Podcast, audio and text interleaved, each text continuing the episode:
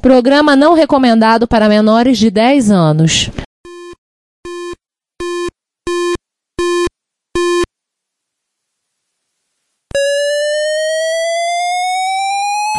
ZX81, Dragon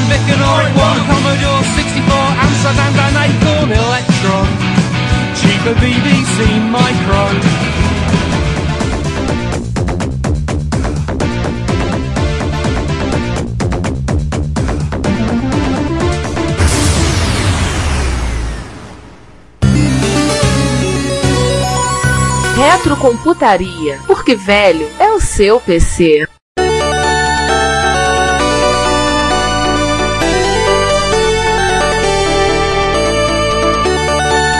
Parou, parou, temos um problema pra resolver aqui. Pera aí, qual é? Ué, pensei que já tivesse tudo certo. É que eu não consigo fazer uma piada. Que que é isso? Ô, Para, para, para, para, para. Que é isso, rapaz? Vai, larga disso, larga disso, larga disso. Giovanni, você quer correr o risco de insultar 3 bilhões de pessoas? Que é isso mesmo, cara? Pera aí, não é só isso, sabe, sei lá, quantas culturas diferentes. Calma, gente, vamos, vamos começar o episódio então. Vamos pular essa parte, ok? Ah, tá, tá bom, vamos lá. Partiu o episódio da Ásia, então? Depois a gente pede lá um pastel de flan com catupiry.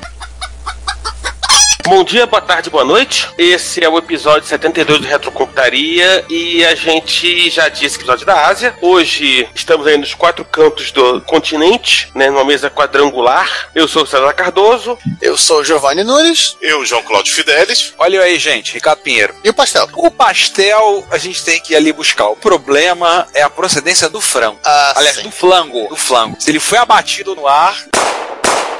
Eu não me arriscaria. É, só uma pergunta: vai também ter o caldo de cana pra quem quiser ou só vai ter o pastel? O caldo de cana é bom, né? Mas depois daquela história que falam tanto do negócio do barbeiro, do caldo de cana. Cara, você tá preocupado com o caldo de cana, o caldo de cana nessa altura do campeonato? Ah, mas o caldo de cana é bom, pô. Gosto. Esse não é um podcast sobre caldo de cana. Infelizmente. Pois é. E ou conhecido em algumas regiões por aí como garapa, né? Também não é um podcast sobre frango. Sim, o flango. flango, mas é um podcast sobre retrocomputação e, portanto, nós vamos falar de Ásia. Alguns episódios atrás, vocês lembram, alguns anos atrás, nós fizemos um episódio sobre Japão. Nós vamos voltar ainda às linhas japonesas, né, Ricardo? Cara, pra ser exato, há sete anos atrás. Aliás, gente, en- completamos o sétimo ano de retrocomputaria e damos entrada com esse episódio no oitavo ano do podcast. Tem gente aí que me segue há oito anos. Como é que vocês conseguem aguentar a gente aí? Obrigado. Valeu aí porque tá com a gente desde o primeiro momento. Só que a gente não vai falar de Japão nesse episódio. Vai falar do resto do continente asiático. Que é uma coisa, como se sabe, é, imensa, né? Que vai desde o Oriente Médio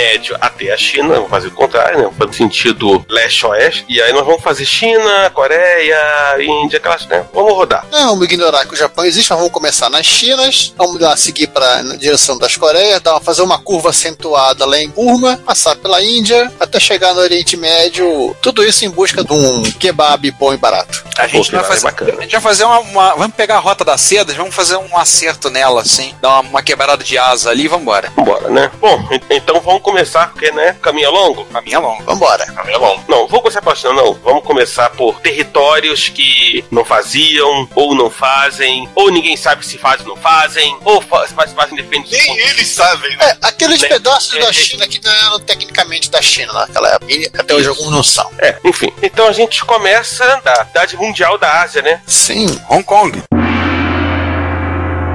Hong Kong. Hong Kong, pra quem não lembra, Hong Kong até 20 anos atrás era possessão britânica. Uma história que vai até. Enfim, procura na Wikipedia como isso é, procura aconteceu. por Guerra do Ópio, Guerra do você vai Ópio. entender o que aconteceu. Isso. Então, ou seja, Hong Kong, que é uma ilha, pertenceu até 97 aquela ilha que hoje faz parte de lugar nenhum. né? Enfim, e Hong Kong também acabou nos anos 70 e 80 se tornando um, um entreposto comercial, um entreposto de entrada de capitais na China, quando a China começou a abrir economia, e também de empresas que começaram a aproveitar, quando a manufatura começou a, a ir para a Ásia, aproveitar as facilidades de Hong Kong para fazer produtos lá. E, a gente- e vamos começar por onde mesmo? É, vamos começar pelo povo das instalações offshore, né? Vamos falar assim. Começar por uma marca que a gente nunca falou antes. A gente sabe que ela não é origem oriental, ela é norte-americana, que é o Mattel Aquarius. A gente não tem tem prova de que ele chegou a ser lá, mas sim, tanto na era da Materials quanto com a Randolphin, ele foi fabricado lá. Todo aquele monte de peças de plástico que compunha o Aquarius era feito em Hong Kong. E isso sim, foi uma coisa que se repetiu com diversos computadores clássicos, e até hoje em dia, né? Só que assim, é fabricado naquela região, tanto em peças, a gente vai falar aqui isso, só para conhecer algumas empresas como a Mitsui, Mitsui é de Singapura, né? De Hong Kong, se não me memória. É É. fabricante de drives, né? Drive, teclado, mouse. É, eu, eu lembro da época clássica dos drives da Mitsui. A Mitsui da Mitsumi, né? Mas a Mitsumi não é o nosso caso. A Mitsui era um grande fabricante OEM, ela ela fabricava os teclados para Atari, para Commodore. É, é, Giovanni, vamos lembrar de uma coisa? Existia um termo muito em voga nos anos 80, 90, até 97 mais ou menos. Depois a gente vai, vai voltar sobre 97, 98 mais na frente, que chama-se tigres asiáticos. Que era conjunto de quatro países: Singapura, Coreia do Sul, Hong Kong, que não era de país, mas Taiwan, que eram países que, a reboque do crescimento do Japão, ou seja, quando a economia do Japão ela se estabiliza como uma grande economia mundial, eles fazem a mesma trajetória de crescimento muito rápido que o Japão fez nos anos, sim, nos anos 60 e 70. E nesse, nesse processo, grande parte das manufaturas, muito de eletrônico, começa a se centralizar nesses caras. E claro, É. o computador eletrônico também vai para lá. Isso. Teve um, um texto do Jimmy Maher em que ele fala sobre a Epix, produtora de jogos para a Commodore 64, que depois começou a desenvolver um videogame portátil que surgiu no mercado como Atari Lynx. Ai! Opa! Em que comenta que um dos problemas da Atari que aconteceu, tipo, a Epix usar falir, foi vender a tecnologia do Lynx e a Atari comprou. E, de- e o resto, né, Jack Tramiel fez a parte dele, né, pra comprar e não pagar. Ah, claro. Mas vocês sabem que a gente fala mal de Jack Tramiel, alguma coisa acontece no podcast, então deixa pra lá. Então vamos ficar quietinho. Só para lembrar, né? O Spectrum original, ele era fabricado na Inglaterra, na época da Sinclair Na época da Research. Sinclair, na época da Sinclair Research mesmo. Então, Só que depois ele. fabricados lá. Quando a Sinclair é vendida para a Amstrad, o Barão Alan Sugar se encarrega de transferir a linha de montagem do Spectrum para inicialmente Hong Kong e posteriormente Taiwan, onde tudo que da Amstrad era fabricado. Mas enfim, voltando rapidamente, um dos comentários que se falava sobre Lynx não ter conseguido decolar, obviamente além do fato de ter sido na mesma época de um videogame chamado Game Boy, foi que o filme do Jack já não estava assim muito bom nos fornecedores asiáticos. Ele já tava Então- queimado, né? Já É, bem então- queimado, né? Então, diversos acordos de comprar a preço muito baixo peças que a Epix havia conseguido, Jack Tramiel não consegue reproduzir porque, né, taiwanês, o, o, né, Hong Kong, o coreano, o, né, o Singapura leva assim, Jack Tramiel eu tô fora.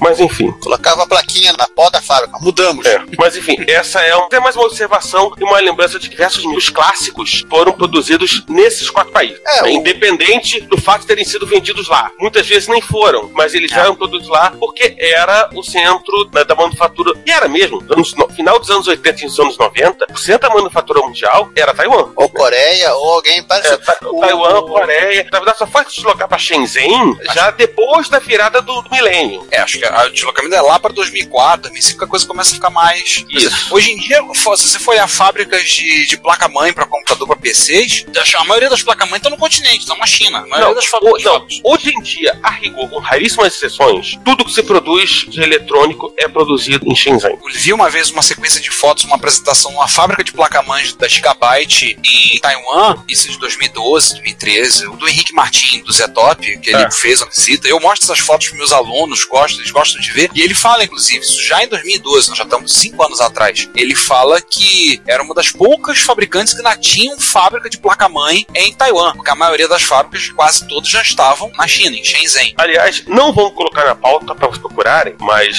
fica a dica para vocês procurarem no Google. A Wired, ela fez um, uma hora de comentário dentro da série Feature City dela sobre Shenzhen, que ela chama de o Vale do Silício do Hardware. É de julho de 2016. A gente não vai colocar no show notes porque, né? Vocês vão Use o fazer Google, no. Google também. Mas eu aconselho realmente que vocês assistam, porque é muito interessante. A gente vai falar então, acho que a primeira empresa a gente ia citar é a Spectra Video, né? Sim, alguém não sabe, a gente já sabe. Gente. Spectra Video era uma empresa americana. Mas vamos lá, senta aí, vai ouvir a história. Ela se tornou chinesa, né? Sim. É como tem empresas que começaram um país e foram migrando para outros. No Brasil teve empresa que fez isso. Migrou pro exterior. A Caciclades, por exemplo, nem sei, foi comprada, trabalhava com roteadores, era uma empresa brasileira que migrou A Sunglass ela foi vendida por uma empresa que faz KVM e essa empresa que faz KVM ela se encarregou de desaparecer com o histórico da Ciclades do planeta Terra. É, mas a Ciclades era uma empresa nacional que acabou migrando para os Estados Unidos e depois foi é, comprada. segundo a Wikipedia, foi vendida para Vocent em 2006 e foi vendida para Emerson Network Power. O Laker não quis comprar. Então vamos para o SpectraVideo. A SpectraVideo foi fundada em 1981 com o nome de SpectraVision, por dois Porque cidadãos. tava na moda. É, Vision, né? Em Television, ColecoVision. SpectraVision. Television. ou- O... É, Television já falei. Não, Television. Television. Ah, tá. Aí, dois relojoeiros suíços que se mudaram para os Estados Unidos na década de 50 do século 20, que era o Harry Fox. Harry Fox é um nome bem americano. E Oscar Hutzler. Esse é americano. não é tão americano assim. Basicamente, inicialmente eles distribuíam jogos para Atari, o videogame 2600, para o ColecoVision, para o VIC-20. E o primeiro produto deles foi o Kickshot, um joystick com ergonomia. Comemos, o CX40 do Atari, aquele que tá ali para jogar pequenininho, era tudo menos ergonômico. Eu gosto de lembrar que eu sou uma, fui uma criança aleijada pelo Atari, né? Eu, como canhoto, só sei usar mouse com a mão direita e jogar com a mão direita porque eu comecei jogando no CX40 do Atari. Pronto. Então, É. e, e assim fiquei. Acho que o pensamento deles é que se você é canhoto, você não deve jogar videogame. Vai fazer outra coisa produtiva da sua vida. É, alguma coisa do tipo, né? Então, o primeiro joystick ergonômico foi o Shot, e eles patentearam É, durante um bom por tempo, isso- foi o único. É, só poderia ser o único, né? É, e Ah, aí só, eles só pra fizeram. citar, o ergonômico é aquela coisa mais gorda, cara de. É, Dynacom, pronto. Aquela haste de Dynacom pra você segurar o. É, e a Eu posição pensei do que tu ia botão fazer uma piada horrível. Não, não, não vamos começar o ano com esse tipo de coisa. E a base dele, a ser mais arredondada, o botão ficava na ponta. Então, tanto se você segurasse com a mão direita e com a esquerda, você conseguiria acionar o botão de baixo. Tá aí, em 1982 eles mudaram o nome para Spectra Video, porque Spectra Vision já era. Não, não, não era aquele cara, não, né? É que Não, tinha um Spectrum. produto Spectrum Man. Não, não. Isso, isso é bem antes disso. É por causa do Spectrum Man, né? É, isso é, É, lá no- nos anos 70. Tinha um produto fornecido para motéis de nome muito parecido. Então eles de Vision botaram um vídeo, migraram para Spectra Video. Aí, Ricardo, só pra te dar uma evolução desse controle ergonômetro, foi comercializado no Brasil pela Tectoy, que também era Kickshot, aqui era o controle de manche do Master System. É, a gente vai falar a mais um evolução desse controle. A gente vai falar mais um pouco pra onde foi parar a Quickshot depois disso. Preocupa não. É, não, eu só, só tô falando isso pro leitor se situar. Provavelmente ele não deve conhecer o Quickshot dessa época. Então, pelo Não. menos o, o filho dele, vocês conhecem melhor. Eu acho que o avô de dele, da né? Quickshot O neto do dele. É do neto dele. É, tá mais pra neto, exatamente. É a evolução, um V3 já dele. Mas Aí- a princípio é o mesmo. É, vamos seguindo. Em 83, eles fabricaram o CompuMate, que era um acessório para você transformar o seu Atari 2600 em um computador, muitas aspas. Era basicamente aquele cartucho de Basic teclado, É. pra você poder fazer uns programinhas bobalhões em Basic. Põe um monte de aspa aí, vai. Quando eu era garoto, o meu sonho era ter um negócio desse, não sabia eu, né? E que teve um clone aqui no Brasil. É, no do mês. lado deles. O componente acho que a, a Dactar piava eles.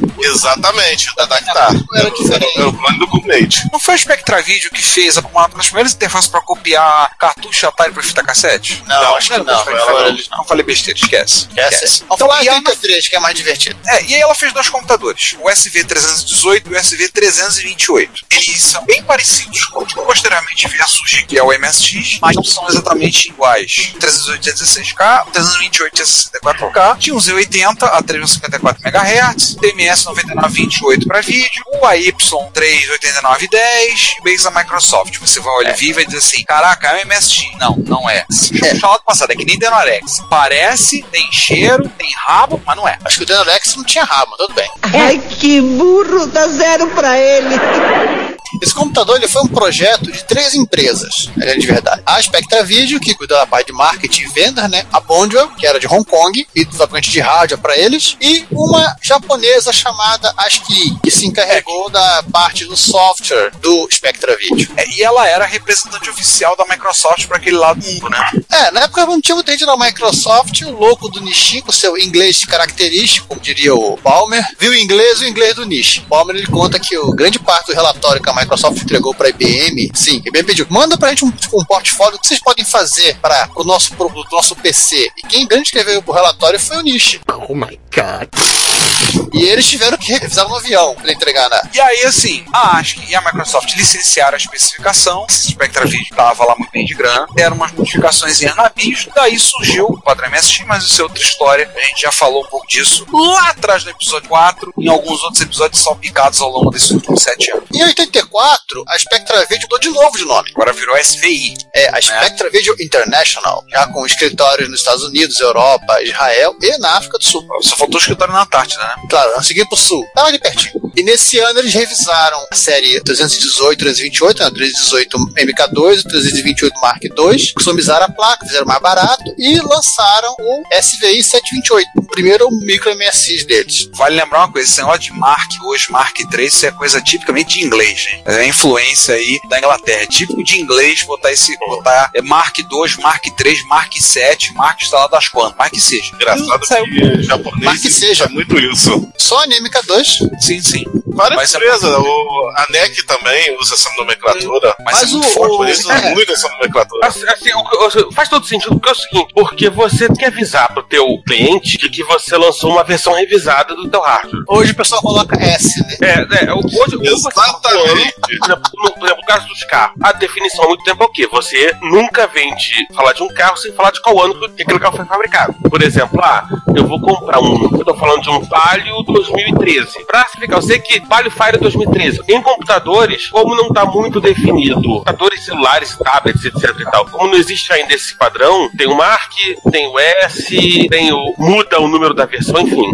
Mas você tem que avisar pro teu cliente de que houve uma- alguma melhora no teu hardware. É, mudamos. Mudamos alguma coisa que seja. O SVI 728, ele era uma máquina mais parecida com um MSX mesmo, não vendeu bem no mercado dos Estados Unidos, como é público e notório, todo mundo sabe das histórias, e em 85, no ano seguinte, fecharam a operação nos Estados Unidos, porque a Bondwell, ações majoritária, mandou portar, e levou o que faltava, ficou em Hong Kong, arrastou para Hong Kong. Nessa época, em 85, saiu o SVI 738, ou Express, que é um MSX1 com um VDP de MSX2, porta serial, drive embutido, por conta do VDP de 80 colunas, que nós falamos no episódio de portáteis, que foi o episódio 70, comentamos já sobre ele. E em 86 saiu o SVI 838, que era basicamente um IBM-PC, que é o Express 16, que podia virar um MSX2 com algumas placas, uma certa força de vontade que haveria necessidade de ser executada. É, eu sempre achei que fosse tudo integrado, mas você achou uma galeria de fotos aí que você pode ver que a placa era externa. O 838 ele não era por padrão MSX. Você comprava uma placa que vinha com todo o resto das coisas, tinha um- uma caixa auxiliar que você conectava ao gabinete para ter os slots, os cartuchos de joystick, e você tinha um outro adaptador que tinha a saída de vídeo composto. Sim, E uma achei- caixa externa se É, encaixava. Eu É achei, um mo- inclusive, um vídeo de um cara rodando um jogo de PC nele. É, o módulo é o SVI 811. Aliás, parabéns para a Spectra Video que segue o padrão IBM de dar números, né? Em vez de dar uma versão, dá número. Tudo bem, ela dá, ela dá, ela dá um número que 3 dígitos. Ah, e o módulo SVI 814, módulo RF composto. Liga direto pela, por cima da VGA. Mas depois disso, eles se dedicaram mais a fazer clones estrito senso de, de PC. Então, sim, todo velho.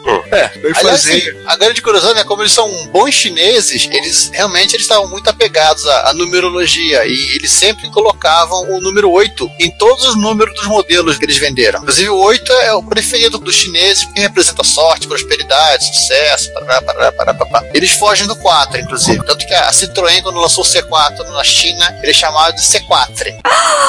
Não tem o número 4, tem 4 em francês. Curiosamente, o japonês herdou isso também do chinês. 4 também é o número de azar pro japonês. É porque- Isso representa a morte. É, tem a ver com, a- com o fonema. Em chinês, em japonês eu não sei. Deve ser mania de japonês. Não, deve ter herdado, porque o kanji deve ser o mesmo. É. Número 4. Não é fonema, é o som. É si, eles não gostam. Eu acho que o que o 4 é, em japonês é, acho que é parecido com o som de morte.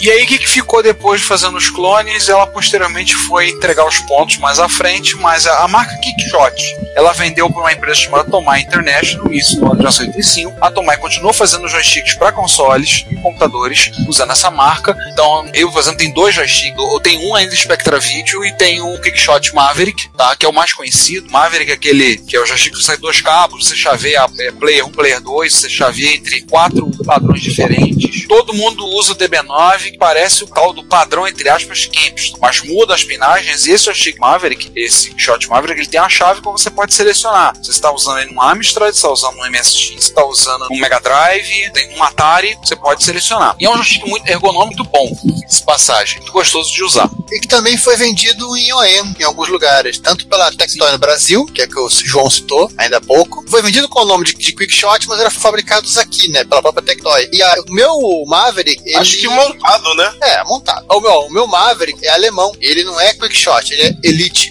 E- é, mas acho que essa Elite aí também deve ter feito algo parecido com a que a Tectoy fez, né? Sim. Outra coisa interessante da Spectra Video, e assim, esquecimento nosso do episódio 70. 70 que foi computadores portáteis, foi, né? Foi, foi. Foi. Que é uma máquina que a, Bondwell lançou, que é o Bondwell 2, que é um notebookzinho dos 80, com drive de 13,5 que rodava CPM. 80 e CPM. Sim. Quando você vê as fotos, vamos deixar as fotos aí, quando você olha a galeria de fotos, você vê que o cartão de referência rápida do CPM é da Spectra Video, tem o logo da SVI. E uma outra coisinha, mas assim, antes de a gente falar sobre ela, porque tem muita relação com a Spectra Video, vamos falar da VTEC. A VTEC, outra empresa da região, conhecidíssima pelos clones de, de Apple II, né? O clone que a gente falou no episódio 37, eu acho. A gente falou do- 70 da guerra. Não, da Guerra dos Clones, nós falamos dos clones deles também, da VTEC. A VTEC é empresa fundada em 1976 por Alan Wong e Stephen Leung. Lee. É...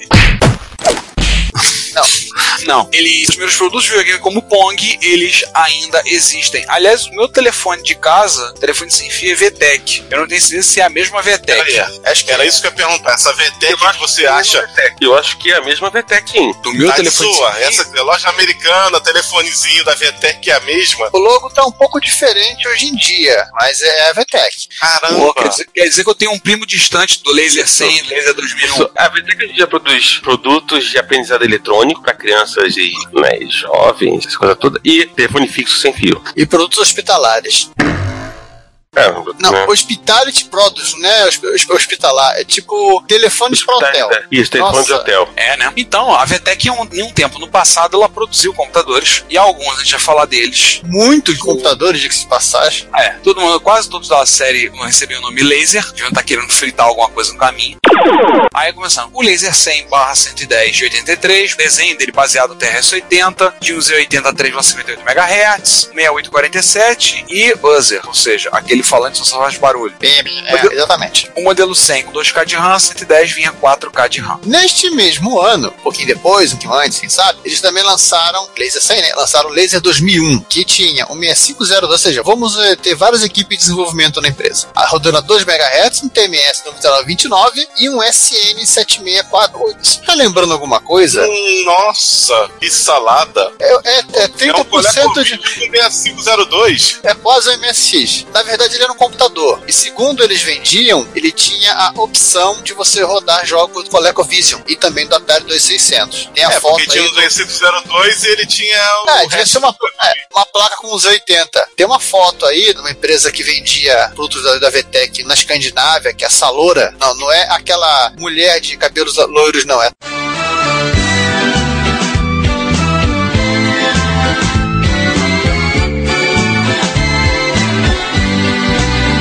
Salora é uma empresa finlandesa.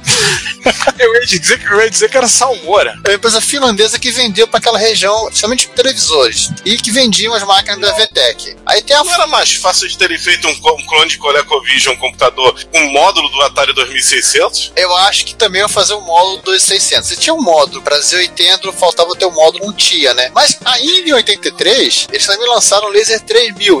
Nós queremos ter uma linha diversificada de produtos. Não, nós estamos atirando pra todos os lados. Finge que É. você não tá vendo. O 3000, ele era um Apple II Plus compatível pelo nível de software. Não era nível de hardware, porque ele tinha um slot diferente. E todos com aquela mesma caixinha... Não, não é um TK 2000. Ah, bom. Ele, ele, ele era um, tec- um Apple II customizado. Eles pegaram vários chips, todos os 74LS do Apple II, e customizaram numa coisa só. Acho que até que ele tinha saída de de vídeo RGB, pra você ligar monitores direto no- nessa máquina. E, e no ano seguinte, eles atualizaram linha Laser 100. Mas só um detalhe, Laser 100, eles pegaram o TRS-80 colocaram o 6847 e fizeram um computador super ultra mega barato. Tecladinho de silicone, esse tipo de coisa. Um computador a menos de 100 dólares, Cara, 100 libras, 100 né? dinheiros. CRS-80, é, desculpa, C80 com 6847. Nós já ouvimos falar disso, vamos ouvir falar desse episódio, né? Até o final do universo Ó. vamos ouvir falar disso. Ah, finalmente saíram de 83 para 84. Em 83 eles pegam e lançaram três computadores completamente diferentes um dos outros. Três 84 lançaram o 310, que foi o sucessor do, sucessor do 200. Ou seja, no mesmo ano eles lançaram um modelo que era atualização, e no mesmo ano eles lançaram o sucessor desse. Atualização da atualização. Vamos brincar de Microsoft. Na verdade, o 310, ele é a linha 200, a linha 100, com teclado profissional. E 16K de RAM. É. E qual é o lance aí? A linha 100 e 300 eram assim, foram computadores que eles vendiam OEM para vários cantos do mundo. Dick Smith vendeu esses caras na Austrália e Nova Zelândia, a Salora vendeu na Finlândia e no resto lá do povo loiro, e a Texet, lá no Reino Desunido. Aliás, ele era mais barato que o Spectrum. Nossa. Só que sim, é, ele saía a 79 libras. Só que o lance era o seguinte, é, faltava software, então ele não competia nesse quesito. É, um quesito mais importante. Era compatível com ele mesmo, né? É, não, o 300 era compatível com 200 e com 100. É, que era Porém- compatível com quem? Ele mesmo. É, e porém, no ano seguinte eles lançaram o Laser 350. Aí você fala, olha, a evolução 300. Não, ele não era compatível. I quit. Aí quebrou. Eles Quebrou a lançaram, assim, o 350, 500, 700 e 350, eles são a mesma máquina, a mesma aparência, a única diferença é a quantidade de RAM. E de acordo com o povo da Wikipédia espanhola, essa série foi feita para disputar com os MSX. Bem, João, lembra muito em especificação, até por conta da resolução, os PC 88. Resolução de 640 por 200, com 16 É. Ou seja, os caras lançaram o que podia e não podia de computadores. Mas não é só isso. Não, interessante. Esse cara aí realmente foi, foi meio nessa linha mesmo de evolução. A linha da NEC. Interessante que o, o Laser 700 ele tinha 128K, podendo ser ampliado para 144. Assim, é, assim, e aí, é, parênteses, a Old Computers tem as diferenças entre, entre os modelos. A diferença é realmente memória, por exemplo. O 350 vinha com 16K, o 500 vinha com 64, na Old Computers diz que o 700 também vinha com 64, e que o 750 que vinha com 128. E o divertido, na mesma caixa do 310, só com um buraco perdido pra, pra sabe-se lá colocar o quê? Tinha lá, né, Basic, né, Microsoft Basic, fala de sempre, né? CPM e o padrãozão. Só que não é só isso. Em 85 eles lançaram uma coisa simpática e que eu só achei em francês. Quer dizer, com um grosso de informações só em francês. É, eles estavam subindo laser 100, laser 700, eles reduziram, laser 50. Ou Laser One. Nossa. Antes do Xbox One, houve o Laser One. Tá vendo? Esse mundo, ninguém é original com as piadas. Pois é. E era um computadorzinho, parecia uma calculadora, né? Com os 80 dentro. Em branco e Azul. azul, com uma alcinha de transportes. Era um esqueminha feito parecendo uma calculadora. É, com alça. Pelo tamanho que dá pra perceber, devia ter um tamanho ser um pouquinho menor que um tecladinho de notebook. É, eu tô vendo ele tem um displayzinho para digitação. Olha, até que ele é bonitinho. Uma alça, dá pra ligar impressora, gravador cassete. Aparentemente um teclado decente. Sim, expansão de RAM, impressora térmica, ou seja, você montava um conjunto que no final ia ficar muito maior que a máquina. Ah, achei um pouquinho de informação sobre o Laser 50. Também vou colocar no show notes. Ah, legal. E ainda tem o Laser 128, o Laser 128 TX, o X2, que são clones de Apple IIe, que é melhor do que o original. Nós comentamos sobre ele um pouco lá no episódio 70, mas falamos no episódio que fizemos a Guerra dos Clones. Se eu me lembro bem, era o episódio 37. Comentamos que ele fez a... Vou ter que correr atrás, porque a VTEC fez o clone de Apple II que era melhor do que o Apple II. Pois é, e baseado na caixinha do Laser 128, eles também fizeram o Laser XT Compact. Giovanni, comenta só, eu me lembrei de ver o Laser 128 EX. Eu me lembro daquela picaretagem que você pegou no eBay e mandou pra gente uma vez? Ah, do cara vendendo um adesivo. Era um Laser 128 não era 128. 128. Não, era 128, o cara colou uma etiqueta de etiquetador. Pô, você- É X. Colocar EX pra vender como se fosse um 128 EX.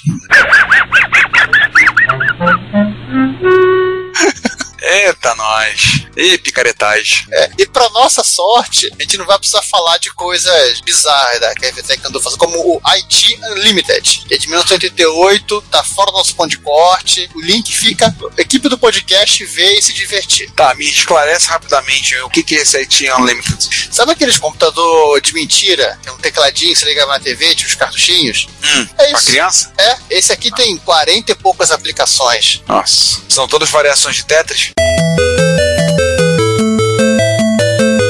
Não, são editor de texto, planilha. Vale a pena você assistir o vídeo e se divertir com o cara zoando enquanto ele tá fazendo, gravando vídeo. Ainda é compatível com o Nintendo, não, né? Não, não parece Nintendo, não. Parece até, parece até ter uma, ter uma boa resolução. Deve ser uma evolução de alguma placa desses micros que ela vendia aí, que ela fez um Houston e, e vamos que vamos. Jesus, eu tô vendo agora. Mas, é, vamos agora só lembrar uma coisa. Lembra lá em cima do Angel Blaze 2001 que você perguntou por que não fizeram logo um videogame? Sim. Eles fizeram. Mas se tem um episódio da Austrália e Nova Zelândia e companhia, o Creativision. Create Vision. O Creativision é basicamente o Laser 2001 em versão console. Mais um vídeo, É, porque inclusive os, os cartuchos eram compatíveis. E ainda na série dos Visions, em 92, eles lançaram o, Atara. Não, não é Atari, é o Atara. O Atara. Ah, o Atari é deles. O Atara Supervision, que era um concorrente pro Game Boy. E na Inglaterra ele foi chamado de Quickshot Supervision, mas eu não sei, eu acho que tem relação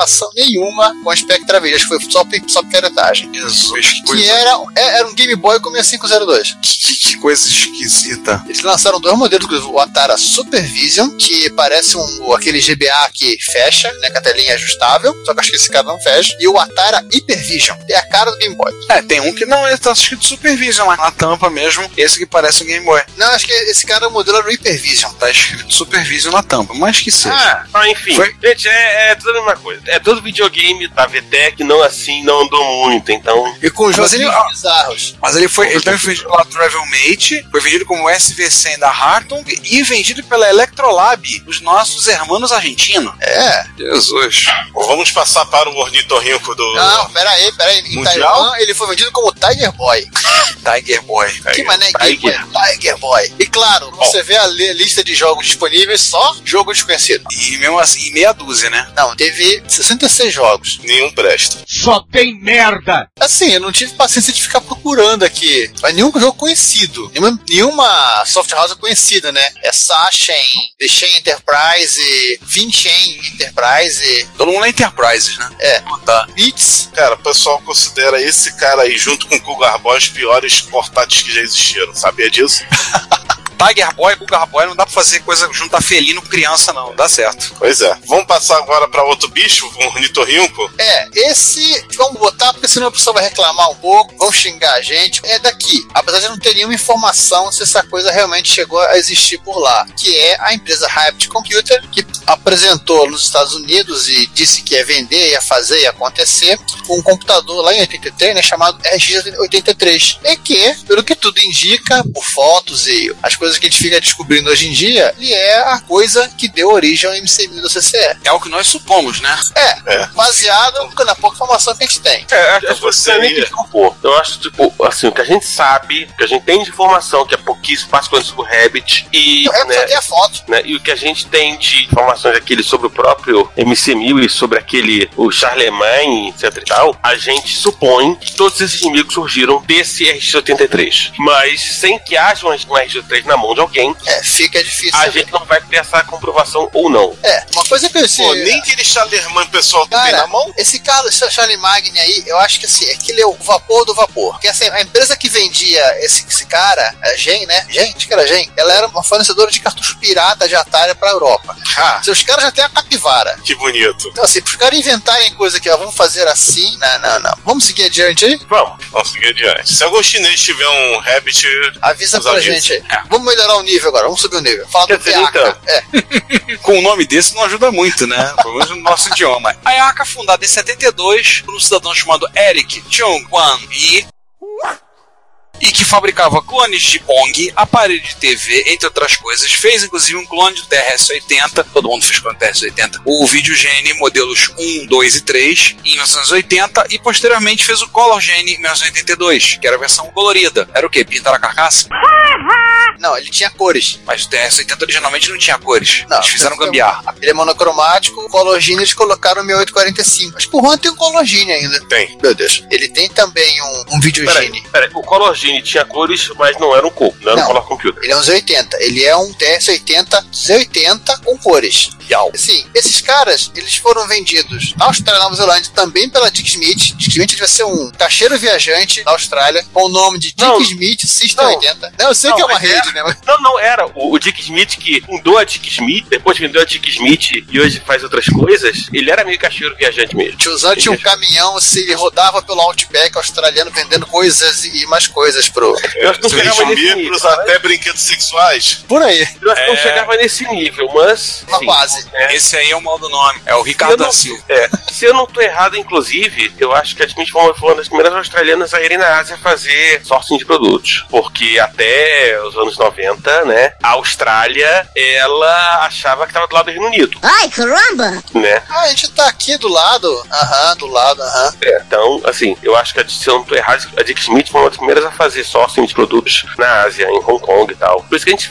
falou várias vezes da, da Dick Smith. E a gente falou da Dick Smith também, do episódio da Austrália, vendendo esses micros. É, ele sim. é, pode é, ver é, que o cara, é, o cara não tinha muita fidelidade. Ele vendeu tanto a máquina da VTEC quanto da EACA. Ah, ele viu que tava na frente, né, cara? É, Eu- ele só acrescentava o nome dele, né? Que o, o Videogene virou Dick Smith System 80. O mais engraçado que eu reparei é que o, o Videogene, ele nos Estados Unidos é o PCM80 e na África do Sul é o TRC80. Sim, e no Brasil ele é o D8000 da Dismac. Nossa. Sim, porque a Dismac ela pegava a placa, as placas da Videogene e colocava na carcaça no Brasil. Não, Então é, que tem que eles, carcaça não é que eles clonavam, eles. Era o mesmo. mesmo. Era a mesma placa. Ah, então tá explicado porque o Juan tem um videogene que ele gostaria de ter o Dismac D8000, que foi o primeiro micro que ele mexeu na vida. É, ele tem o Videogene que é a máquina original. Quer dizer, é a mesma máquina, poxa, só mudou o rótulo. É só fazer depois, depois o logo da Dismac e colar. Ô, João, termina com a história da, da EACA pra se divertir. É, a que infelizmente fechou suas portas em 83 mesmo. E diz as más línguas que o Eric Chung se mudou pra Taiwan e deixou dívidas em Hong Kong.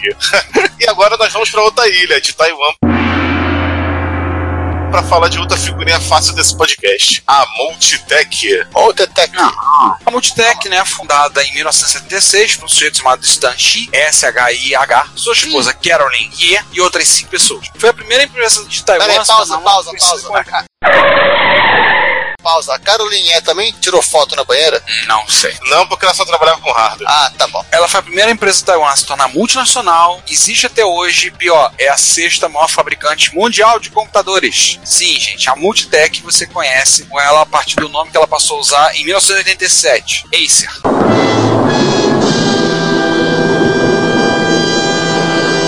É a Acer. Surpreso? Calma, vamos surpreender mais ainda. E eu tenho um computador da Multitech aqui do meu lado. E não é com a afirmação do João. E essa marca é também conhecida aqui no Brasil informalmente como Jade. O quê? Jade? O que, Jade? Pega que qualquer produto aí, você bota de cabeça pra baixo. Ah, entendemos a piada. Ai, Jesus. Isso é Ai, verídico, tá? É, eu que tenho um nem- notebook, eu não sei qual é a marca, é o tal de Jade. É É, sério. que igual, é, verídico. é igual é que nem o a. notebook PY, né? É o DY. É um HP de cabeça pra baixo. É, tem vários assim, mas o Jade é mais famoso. Então vamos começar com o Micro Professor 1. Basicamente, um computador de kit, desses pra você aprender a programar em Assembly, que nem era o Kim da Mose, né, e outros. Todo, todo Universal Brasileiro tinha um desses. né. Várias empresas ao longo das eras foram fazendo maquininhas que eram uma placa, um tecladinho, um display e acabou. Você não precisa de mais nada pra ser feliz. Esse, E os 80, é, é, claro. processador. Esse cara foi o mais longevo comercializado pela Tech barra Acer. Ele foi vendido entre 81 e 93. Nossa. Teve mais tempo de mercado que o MSX. Sim, surpreso? Calma. Ele vinha numa caixinha de plástico injetado, igual o cartucho da Expert da Gradiente, e que ficava a placa lá dentro e que quando você terminava de utilizar o equipamento, você fechava e colocava, guardava tipo um livro mesmo. Em 93, né, esse projeto, assim, como acho que a Acer não devia ter mais, ter mais interesse, ela vendeu todo o projeto para uma empresa britânica chamada Flight, o F-Light. E, acreditem, esse cara é comercializado até hoje. Eu entrei no site da empresa e ele tá com custo 225 libras. Não Tem é opções de placa com aplicações, um módulozinho de I.O., uma unidadezinha com switch com lâmpada e uma impressora térmica. Ou seja, 81 a 2017. Tá, Empatou com o tal de BMPC? Não, a BMPC ele, acabou, ele, ele acabou e no, quando a BM lançou o PCXT. Depois veio o PCXT, depois foi o PC até ser mais máquinas Ah, tudo a mesma diferentes. coisa. Tudo a mesma coisa. Arquitetura PC. não, não, a- o Não, mas, não, mas sem. PC é, não, da mas- BM parou mas de ser tá- fabricado quando eles venderam para a Lenovo. Então, Então, ele É. há mais tempo que o PC. Não, e o Giovanni tá falando a coisa correta. Sem modificação de hardware, Ah, sim. Não, mas ele teve modificação de hardware. E a gente vai ver isso logo abaixo. É, mas foram outros modelos, né? não, assim, o MPF-1 não teve. O MPF-1 que está sendo vendido hoje pela F-Lite não é o Plus. MPF1. E nem o. Ah, Não. tá. Então, então ele não tá vendendo nem o XT nem o AT dele. Não, só o A. A, é o A e B, né? Acho que esse deve ser o código dos 80. Não É. tive muita paciência de descobrir isso. Tanto que a foto do que eles têm na F-Lite é os 80 com logo amarelo, né? Que é o Z, o Zão amarelo que a Zilog tá usando hoje. Aliás, vamos falar então do XT e do AT do MPF1? Vamos lá. Primeiro foi o MPF-1 Plus, que eles botaram uma tela maior, um tecladinho meio QWERTY pra... Mas não deu muito certo. Outra máquina é o MPF-188. Esse é muito curioso, porque ele não tem mais cara de kit. Ele tem cara de calculadora grávida, com displayzinho de LCD. E que vinha com uma placa de desenvolvimento educacional com 8088. Um dito tecladinho QWERTY mesmo. Adeus e 80. 80, 88. Olha aí a correlação aí com o PC. Fazendo sentido. O MPF-188 é de 85, ele é bem posterior aos projetos da, empresa. Outra máquina é o Microprocessor 2, esse velho conhecido. Ele é um Apple II, numa versão bem Apple II Plus, né, com uma versão muito mais simplificada da placa. Tiraram um monte de coisa, como o gerador de caracteres, e adicionaram coisas como suporte a caractere chinês, só que não, não teve tanto sucesso quanto o seu predecessor. Aliás, existe um mistério, um mistério místico e misterioso que ronda essas- isso tudo aí, que assim, as pessoas não conseguem descobrir até hoje se é quem veio primeiro, o MPF2 ou o MPF1/65. Qual é o barra 65? É, eu não botei ele lá em cima porque é o seguinte, ele é basicamente ele é o MPF2 sem a placa, sem, Sem a, a tampa, tampa. né? Sem, sem- sem a tampa. Ah, bom, Porque- sem a placa. Porque assim, as pessoas não, não conseguem não saber exatamente se o MPF-165 surgiu para aproveitar a sucata do MPF-2 ou se o MPF-2 surgiu numa sofisticação do MPF-165. E se você é brasileiro, né, você conhece ele melhor com o nome que ele recebeu da Microdigital, nossos amigos pizzaiolos, quando ele recebeu uma, ganhou uma carcaça mais bonita, um teclado mais bonito e perdeu o sotaque chinês. Convenhamos, uma carcaça de Atari, né? É, a carcaça Atari Atari 1200, 500 XL. teclado Convenhamos, vamos dar aqui a mão à palmatória que a microdigital nesse ponto ela melhorou muito o micro chinês. Ah, ela sim. melhorou. É, aspecto a apresentação melhorou bastante. MPS 2E2! Que dói! E eles fizeram um trabalho legal de ter que arrancar todo o suporte de chinês. Uma pena que não ter aproveitado esse negócio de arrancar o suporte de chinês e ter colocado o suporte a acentuação, né? É, pois é. É, é da vida. Mas aí ela Eles, tá trabalho eles, investiram, eles investiram muito tempo em tirar, não em colocar nada. Ah, sim, tira é mais fácil. O montador, montador assembler tem nele ou eles botaram? Não, tem nele também. Tem nele, ah, então tá. É, gente, como esse micro é feio no original, como a microdigital acertou em ter colocado a carcaça do 1200XL, Tá vendo o que você fez? Secretamente o Ricardo tem um MPF-12 e vou chorar no banheiro agora, tá? É, fazer o quê? É, Não feio, comprou um PK2000? só observação. Feio, não, é mais feio que bater na mãe. Ele tinha uma outra característica. ele É, tem é, uma a- caixinha. assim nesse momento, hashtag Violeta Follow, cara, qualquer micro tem uma parte que se liga à outra, usando aqueles cabos como se fosse cabo de telefone dos anos 80, não tem como ser bonito. Sim. Ele tem. Só outra pergunta, Giovanni. É, só- só Qual era a. RAM dele? Ah. Era 48 ou era 64? Acho que é 16, porque é o padrão do Zé 16? 16 ou 48. Como ele era. Esse Não. então, a microdigital melhorou também o projeto. Não, como ele era, e como ele era, ele é bastante parecido com o Apple II em algumas as ca- características, a microdigital ela pode colocar aquela, acho que é Júpiter ou Saturno, que é uma expansão de Apple II Plus de RAM para fazer o TK2000 com 128K. Mas só um, Mais um só um outro detalhe. Eu falei lá em cima. Um. É, eu falei lá em cima que o MPF-1 ele tinha uma caixinha plástico injetada que fez, se fechava qual um livro, né? O MPF-2 Aham. também seguia essa, essa filosofia. Acho que por isso que eles quiseram manter essa, esse visual para poder seguir a linha do computador de educa- educacional. Então vai, vai por isso que eles fizeram aquela coisa naquela caixotinha. Ah, e vou falar uma terceira coisa que eu, que eu não sei se o MPF2 tem. MPF2 tem saída padrão DB9, joystick? Não, ele não tinha Mais um ponto pra microdigital. Não, a microdigital ela fez uma gambiarra ali para fazer aquela saída de joystick, que é literalmente ele tinha uma entrada para um teclado externo. Então você imagina o que eles fizeram. O que eles fizeram foi como tem setinha aqui, ah, vou fazer um joystick que quando você usa as setinhas, ele, ele fecha o circuito exatamente na correlação das setinhas da porta do teclado. É, porque tem essa. O, o MPF2 tinha dois teclados. Sim. Outra pergunta, sai da venda colorida pra TV. Ele Tinha. tinha. Ah, então isso o TK2000 herdou dele. E o MPF1 65 também tinha saída de, de vídeo em RF. Por isso tem, aquela, é, tem essa história do- de quem surgiu primeiro. Eu vou falar de uma máquina que é muito mais bonitinha da família do MPF. Que é, muito, muito, muito melhor também. que é o MPF3, que é um clone de Apple IIe, que tem dois slots, um pra dentro, um pra fora. Aí você podia disputar um expansor de slots pra você ter mais expansibilidade na sua máquina. E era um- uma espécie de Apple II com teclado separado, um Apple II Expert. Falar assim pra ofender logo. E aí, vai encarar? Agora tá ofendendo quem? Tá- tá- Decidam. Ele tinha umas pequenas incompatibilidades para rodar o Pro mas assim, era nada que o BET não resolvesse e era muito mais coisa por conta da Apple fingindo que nunca existiria clones de Apple II e do que outra coisa. Tipo procurar Apple na ROM, essa coisa assim. E a, a MPF, ela também criou o tal do Chinese Basic, que é por conta do MPF2, que era um suporte a caracteres em chinês pro Basic. E agora eu faço uma pergunta que eu vi uma frase aqui que me saltou os olhos. E Hum. até portado para 80. eles fizeram uma. Não lembro agora exatamente que máquina. Estava ali no link da própria Wikipedia, fala sobre esse cara. Foi portado, que ela desenvolveu para Z80, mas não está especificado exatamente para que máquinas. Pois é. Outro assim. Então ou- aí, eu lanço especulação. Ah, Versão traduzida veio do RX83 pro MC1000. não. Tan, tan, tan. Não, não. O Basic do MC1000, pelo que o próprio Emerson já andou fuçando, ele parece ser naquelas primeiras versões de Basic do Altair que eram pirateados Bom, em fita de é. papel. É, Caraca, não é Apple Basic. não. E esse Chinese Basic provavelmente deve ser em cima do Apple Basic, né? Ele é inspirado no Apple Basic. Aliás, o, Ah. aquele lá da VTech, aqueles laser do R1, ele tinha um Basic muito engraçado. Ele tinha um Basic com sintaxe de mas com comando como VPOC e VPIC. Nossa. Esse Chinese Basic ele foi bastante utilizado nos clones chineses de Taiwan e de Hong Kong de Apple II, como os próprios o BF3, né? E o MITAC. Não é, Mi- PF2. não é MITAC na parede, tá? É MITAC.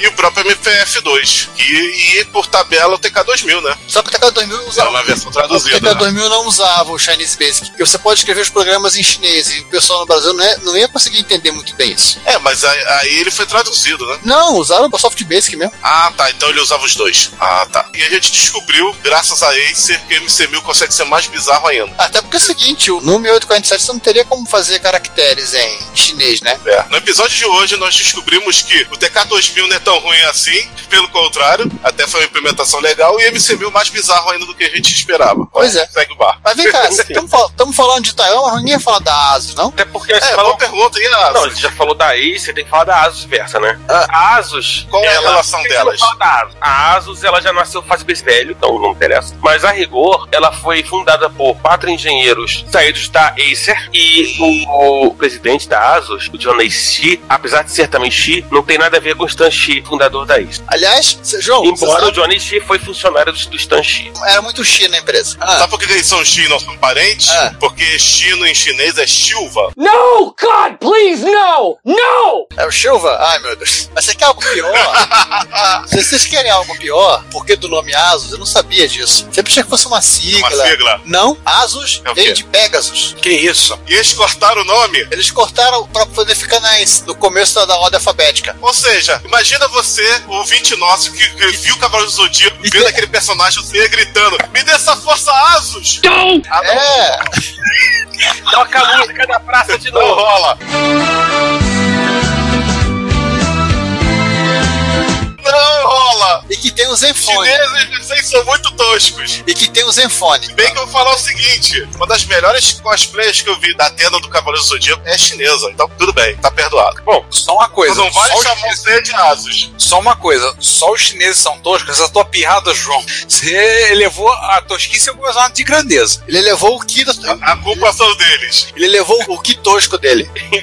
Já sei. Não, podcast de piada tosca. Já sei, João. A culpa é sua, você bota em quem você quiser. Exatamente. Bom, E agora vamos, vamos, invadir o continente. Eu tenho mais piadas pra detonar. É vamos, pro vamos- continente, mais seguro. Piada de flango. Pé de flango. Nós já Enfim. citamos essa máquina. Nome visual. Nós já citamos essa máquina aqui no Retocutaria ano passado, a propósito, que é o SEC 1. É aquele Apple II que tem mó cara de MSI da Mitsubishi, né? Sim. Mas que é um Apple II. Tem aí o link das fotos pra quem quer relembrar. Mitsubishi não, da Itachi. Aí, Tashi, Tashi. Da Itachi. Nossa, ele fica amarelo igual o, o da Itachi. E, O plástico é o e, mesmo. É mesmo plástico. né? Nossa. E no nosso show notes, a gente vai colocar um link de um livro. É, pra gente não deve falar uma coisa, é fácil a pessoa pegar aí, que tem toda uma Isso. história do, surgimento do SEC 1 e da Isso. informatização dos computadores na China. E é óbvio, né? A China também tem lá seus, tipo, seus milhares de clones de Apple II. Sim. Porque basicamente. Nota mental. Esse Eu cara- acho que o Apple II só não Desculpa, foi clonado. na- O Apple II só não foi clonado na Antártica porque os pinguins não tinham tecnologia na época pra clonar. Não, os pinguins estavam mais preocupados em dar a volta no continente, Exatamente. pra provar que a Terra é redonda. Não é esse SEC 1 que também tem versão vermelha? Tem outras cores também. Olha, tem um cara desse à venda no Mercado Livre pela bagatela de 3.500 reais. Ui. Eu vi ontem, não sei se ainda tá à venda ou se continua de 3.500 reais. Vamos ver se tem no, no eBay. Enfim, segue o barco. Isso aqui não é um podcast procurando produto no eBay. Pra procurar um Nemo. É, o cliente. Oi. informar, tá lá ainda. Ah, tá bom. Tá na caixa, raríssimo. Raríssimo. Com manual e um drive, hein? Ó. Não, o Drive Bom. não tá incluído, não, acho que não. Bom, Tá. eu, não, eu não então- vou nem perguntar quem é que tá vendendo. Não, não, não. É São Paulo capital. Vou falar uma coisa, tá menos amarelo do que aquele que eu vi. Isso prova que as fotos são dele. É, pelo menos isso. Tá com manual em chinês. Só para assim, para pegar, para dar um exemplo, assim, a China é um país muito grande é, e é um, um dos problemas, talvez a grande maioria dos, povos asiáticos com a computação é o lance do, do alfabeto. Vocês podem ver o exemplo, acho que o Japão até hoje, né, uma pesquisa da Associação, que é a Associação Mundial do Comércio, que eles da UDEC, eles fizeram países desenvolvidos. O Japão é o país que tem a maior quantidade de pessoas que está na categoria não sei usar o computador. E o pessoal assim, o do não sei usar e sei tipo, ligar e acessar a página do Google é mais da metade da É. população. Vai uma outra discussão, e aí eu acho que um dia a gente vai ter que fazer um podcast sobre isso, que é o fato de que o desenvolvimento da computação, isso particularmente na computação clássica muito forte, ela é fundamentalmente baseada no mundo anglófono. Sim. né, que todo mundo fala inglês, você é obrigado a entender o mínimo de inglês para fazer alguma coisa. É óbvio que línguas latinas e germânicas não inglês, embora o inglês moderno seja quase, hoje, quase o meio caminho entre uma língua latina e uma língua germânica, é muito mais fácil. Por exemplo, o desenvolvimento da extensão do ACE, etc. facilitou. Mas até hoje você tem problema, mesmo com o Unicode e tal, para linguagens, não só para linguagens baseadas em é, Gana, Katakana e etc e tal, mas também, como é o caso, por exemplo, da- né, das línguas semitas, árabe, hebraico, etc e tal, que são linguagens escritas da direita para esquerda. Aham. Assim, você tem problemas seríssimos, e isso é um problema seríssimo que a China tem, inclusive, porque a China tem ali quatro, sei lá, quantos milhões de ideogramas, e você pode construir esse, eh, assim, como você vai construir esses ideogramas? Como é que você colo- colocar 4 mil no teclado? Como é que você resolve isso, né? Aham. Tem tudo isso. Quando eu leciono montagem e manutenção de micros, a gente chega no assunto fala de teclado, eu comento dessas dificuldades dos idiomas. Caso que eu falo pros alunos, gente, a gente tá usando, a gente usa o alfabeto romano. Agora, por quem não usa? É, professor, vai ficar do céu. Imagina um japonês, imagina um chinês pra usar computador. Imagina o pessoal que vem um árabe ou um israelense que vai escrever em hebraico. Aí eu explicando algumas diferenças, mudanças que foram feitas, algumas situações, como lidar com isso. Foram feitas que não são soluções ideais, né? São longe do ideal. Não. Mas é o que dá Talvez pra, é o que dá pra Talvez a coisa mais próxima de construir uma solução ideal seja agora em que a computação está se movendo para o touchscreen, né? E até porque não por acaso, assim, uma invenção que assim, ainda não está tão popular, mas uma invenção que está extremamente popular foi criada na China. Uma que não é tão popular que é escrita à mão em tablets e, e celulares, e a outra que todo mundo usa, que é o teclado preditivo. Maldito corretor Né? ortográfico do Google. Que é aquele teclado que você tenta adivinhar o que você está escrevendo. Que é uma coisa absolutamente essencial quando você vai mandar Peraí, inglês. César, pausa. Tenta vergonhosamente fracassa adivinhar o que você está escrevendo. Oh yeah. A original, eu vou dizer assim, a original realmente ela é muito original, por exemplo, do Android é muito ruim, mas eu uso, eu gosto muito, por exemplo, do SwiftKey. Aliás, É uma só é. Não, o SwiftCheck é legal e o, a versão de board agora, a versão nova, é um desastre em português. Google, se você estiver ouvindo isso, uma vergonha na sua cara e conserta o de board. Mas esse não é o podcast sobre teclado para celular. Sim. Uma, uma- só para só pra terminar esse assunto, uma coisa que eu fiz que melhorou bastante a, a minha vida, eu troquei o teclado de português do Para português de Portugal. Não, eu uso o Swift Key em português do Brasil e tem funcionado muito bem. Não, ele começou a entender melhor o que eu tava escrevendo, somente conjugação verbal. Mas tudo bem, vida que segue. Vamos, Vamos. é, só pra terminar aí, esse, esse trecho do livro que a gente tá deixando aí, tem toda a história, inclusive, do fato de que era um requisito do projeto do computador pessoal do SEC 1 que ele tivesse suporte aos caracteres chineses. Inclusive, as linguagens de programação que deveriam ser utilizadas. é, foi, foi feito sim, uma reunião com os professores das províncias para montar um- uma comissão para decidir como seria o computador. Agora vamos mais mais um pouquinho pro sul? Não, pro norte. Pra... Não, pode de norte, volta. Né? Vamos... É, vamos pro norte, pode de volta. A gente errou o caminho. Isso. Vamos agora pra Coreia do Sul. Opa! Opa, Gangnam Style! Começa com a. Já que estamos no hall das empresas que ainda existem. Aliás, uma curiosidade: quando a gente fala de computação no Ocidente, geralmente as empresas não existem mais, né? A única que sobrou foi a Apple. Então, virou outra coisa, mas a única que sobrou foi a Apple. Mas em compensação, aqui a grande maioria ainda existe. E são empresas que, sim, ele vai falar de três empresas que hoje você, provavelmente você tem alguma coisa dela. É, se você não conhece essa empresa, você tava nos últimos 50 anos numa caverna. É, a primeira delas é a Samsung. Ou Samsung, se você for um coreano É. de raiz. Isso. A Ou fabricante- Samsunga. né, a tal fabricante de celulares que explodem, máquinas de lavar que explodem, celulares que não explodem, máquinas de lavar que não explodem, geladeira, Televisões que explodem. televisão que explode, televisão que não explode. E, e- e- em alguns cantos do planeta, automóveis. Não, Se eles- explodem ou não, eu não sei. Não, não. Assim, Explodem também. não, não. Não, eles- tem não- máquina de lavar assim. Não, eles não explodiam. Eles não explodiam. Mas hoje em dia, a Samsung já saiu do mercado. A Renault assumiu a Renault Samsung de vez. Onde ainda tinha Renault Samsung, por exemplo, Chile, eles agora pararam de vender. Só vendem agora Renault. Você encontra usado. Tipo, você vai em Santiago, por exemplo, você não vai encontrar algum Renault Samsung na rua. Ah, mas pera, pera, do jeito que os chilenos cuidam do- dos automóveis, não compensa comprar carro usado lá, não.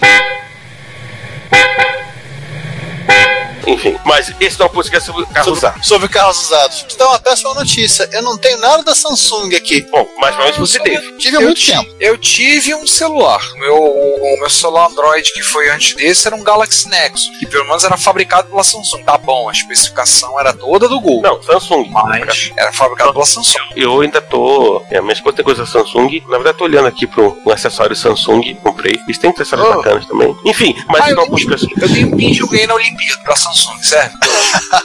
Cara, eu acho que eu também não tenho nada da Samsung aqui. Eu tenho da concorrência. Mas enfim. Nada mais, mais tem. Vamos falar, depois da- é, vamos falar da Samsung primeiro. Sim, basicamente, se eu falar em Samsung em microespaço, são dois computadores, né? Um é o SPC 1000. O SPC 1000, que foi talvez o mais conhecido de todos, foi desenvolvido em conjunto com a Hudson Soft, lançado em 83 e descontinuado em 86. E, segundo as más línguas, no que eu acho uma maldade, isso fique nos autos. Por que você acha uma maldade? Isso é Né? coisa que não se fala. Eu acho que é maldade só falar isso, dizer que o SPC 1000 é uma versão coreana do NEC PC 1001. Sério? Por que você acha uma maldade? Só coisa que ele roda coisa Eu do maldade. Só coisa que ele roda maldade. coisa do Dex 1001, cara. É, Só coisa... só isso. Só É maldade isso. você falar. Ele também tinha gravador embutido? Maldade você falar que é um, Não, que é um, né, um Dex 1001 não tem gravador embutido, não. É maldade.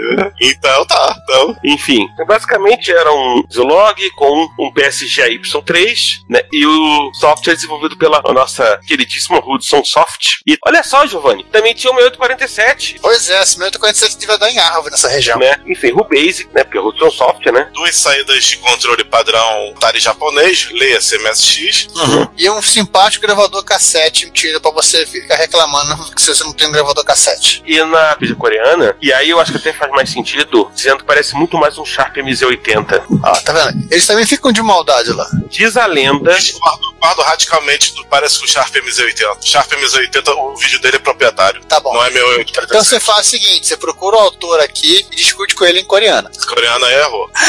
Esse erro, tanto é que o outro coreano daquele que eu te mandei o blog, ele fala que, que também é da teoria do PC 6001. Cara, mas a Samsung não ficou só de ser copiada pelos japoneses, ela também Não. copiou os japoneses. Diz a lenda, assim, também diz na Wikipedia coreana que a Samsung tem uma versão chamada SPC300 compatível com vamos dizer, 81, mas não se tem informação em lugar algum. É. Então, mas Samsung também teve seu MSX1, né? Sim, SPC 800. Esse aí não tem dúvidas. É, Até porque esse, esse aí teve no Ocidente. teve na sua casa, né? É. É, ela, Não em na sua casa. do Ocidente. é, ele mora no ocidente, poxa.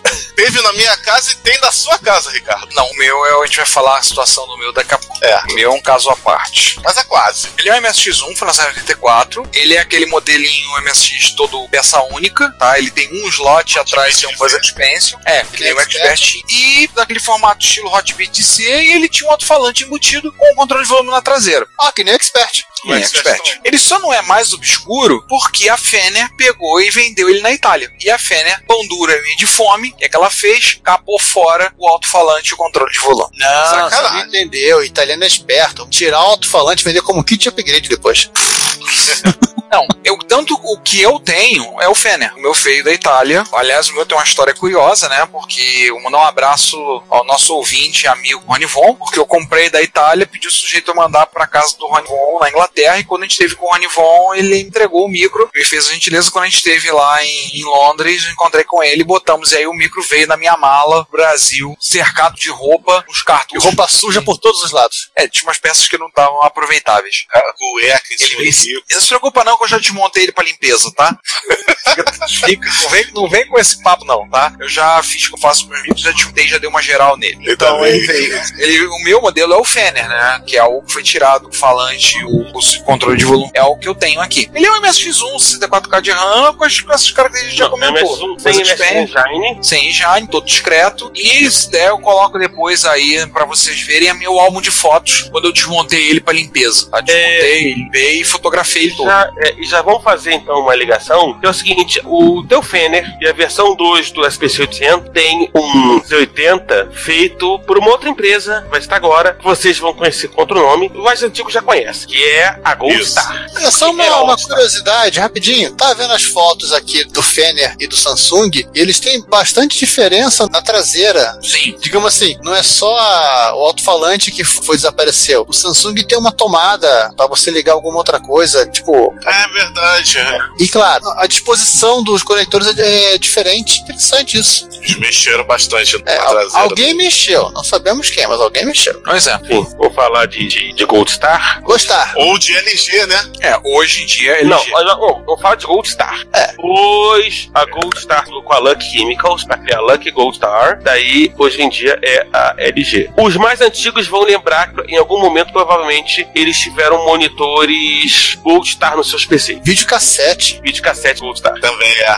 É, comprados no Paraguai. mas Aparelho de é. som também, 3 em 1 e portátil. Videocassete quatro cabeças Gold Star. Você procurava isso no jornal, a promoção do classificado que a gente tá sabendo. Transcodificado. Sim. Eu lembro de ver os aparelhos da Gold Star aqui. Não só porque eu tenho um MSX1 da Gold Star, que já vou falar já, mas porque eu lembro de ter visto aqui. Não era tão comum, não era tão onipresente quanto os Panasonic pretos eram aqui no Brasil. Tem outra coisa que também teve aqui no Brasil que a gente vai falar mais adiante, que não é eletrodoméstico. né, César? Ah, polêmica.